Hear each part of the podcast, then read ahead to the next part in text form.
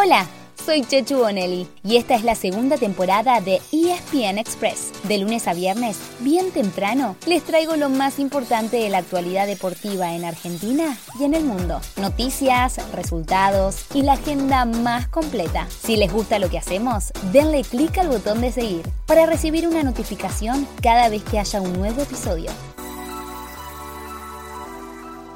Eh, hemos generado una expectativa grande al inicio y, lamentablemente no, lo hemos podido devolver en resultados ese cariño que, que nos han dado. Es una etapa que hay que dar vuelta a la página, seguir mirando para adelante. Le deseo todos los éxitos, los mejor. Hoy nuestro repaso diario empieza por el fútbol argentino y por una renuncia, la de Eduardo Domínguez como entrenador de Independiente. Después de una racha de malos resultados, incluyendo la derrota en el clásico el domingo, el técnico decidió dar un paso al costado, a pesar de que los jugadores le pidieron que se quedara. Se fue agradecido por la confianza que tuvo el club en él, pero lamentó no haber podido devolver con resultados la expectativa que se había generado. El rojo ya quedó eliminado de la Copa Sudamericana y en el torneo local está en el puesto 22 de la tabla, con dos victorias, un empate y cuatro derrotas. En la otra mitad de Avellaneda hubo una buena y una mala noticia. La buena es que el chileno Gabriel Arias está listo para volver a jugar, después de ocho meses de recuperación por una lesión en la rodilla. Será el arquero de la reserva de la academia este sábado frente a News. La mala se confirmó que Emiliano Vecchio sufrió un desgarro en el clásico y estará parado al menos tres semanas.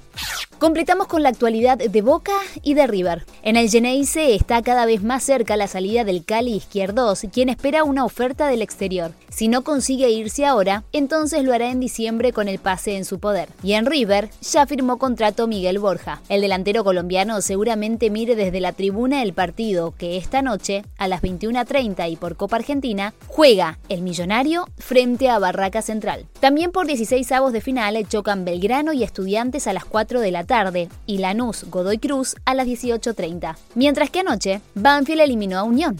Mientras tanto en Europa, de a poco, aumenta la actividad, ya que varios equipos comienzan a jugar amistosos, como el Inter de Milán, que goleó 4 a 1 al Lugano de Suiza, con un doblete de Lautaro Martínez y otro gol de Joaquín Correa. Nicolás González también anotó uno en el 7 a 0 de la Fiorentina sobre el Vicenza, pero la gran figura fue Luka Jovic, que debutó en la Viola con cuatro goles en menos de media hora. Sí, fue póker para el serbio que llegó desde el Real Madrid en exactamente 28 minutos.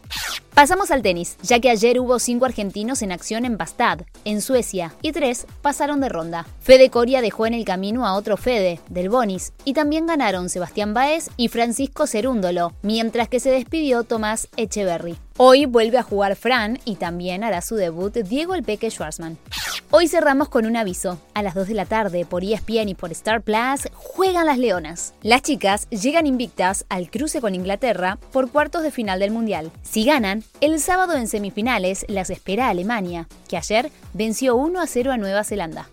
Así llegamos al final de nuestro episodio de hoy. Soy Chechu Bonelli y de lunes a viernes, al comenzar el día, les cuento lo que pasó y lo que se viene en el mundo del deporte. Los espero en el próximo episodio con mucho más ESPN Express.